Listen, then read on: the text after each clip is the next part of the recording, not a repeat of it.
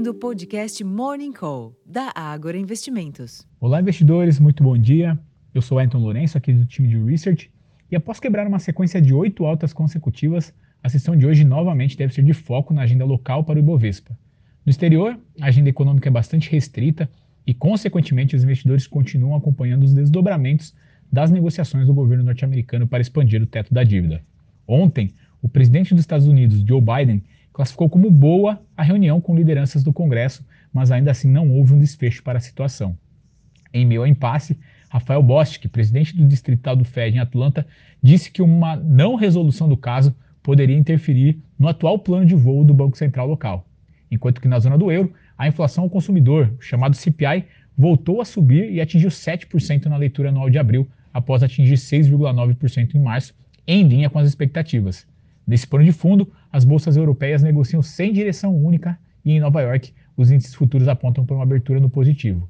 Em outros mercados, o petróleo tinha sinal positivo nesta manhã e o minério de ferro avançou pouco menos de 3% na madrugada em Dalian, cotado aos 106 dólares e 74 centes por tonelada. Por aqui, após o término da safra de balanço do primeiro trimestre de 2023, as atenções estão concentradas no avanço do novo regime fiscal, que deve ser votado de maneira urgente na Câmara com o intuito de aceleração no processo. Além disso, a alta das commodities contribui para um tom mais positivo para os ativos de maior peso no índice.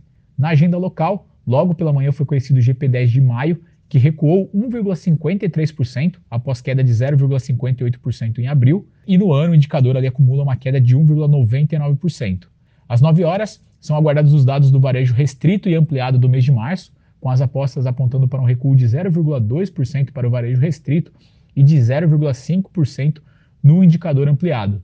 No âmbito político, o presidente do Banco Central, Roberto Campos Neto, participa da abertura da conferência anual do Banco Central às 9h15 da manhã, enquanto o ministro da Fazenda, Fernando Haddad, participa de audiência pública das comissões de Desenvolvimento Econômico, Finanças e Tributação e Fiscalização Financeira e Controle às 10 horas da manhã.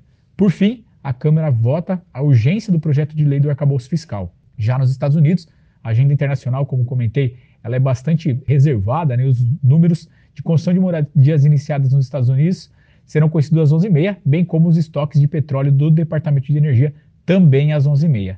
Bom, pessoal, esses são os destaques para essa sessão de hoje. Eu vou ficando por aqui. Desejo a todos aí um excelente dia e bons negócios.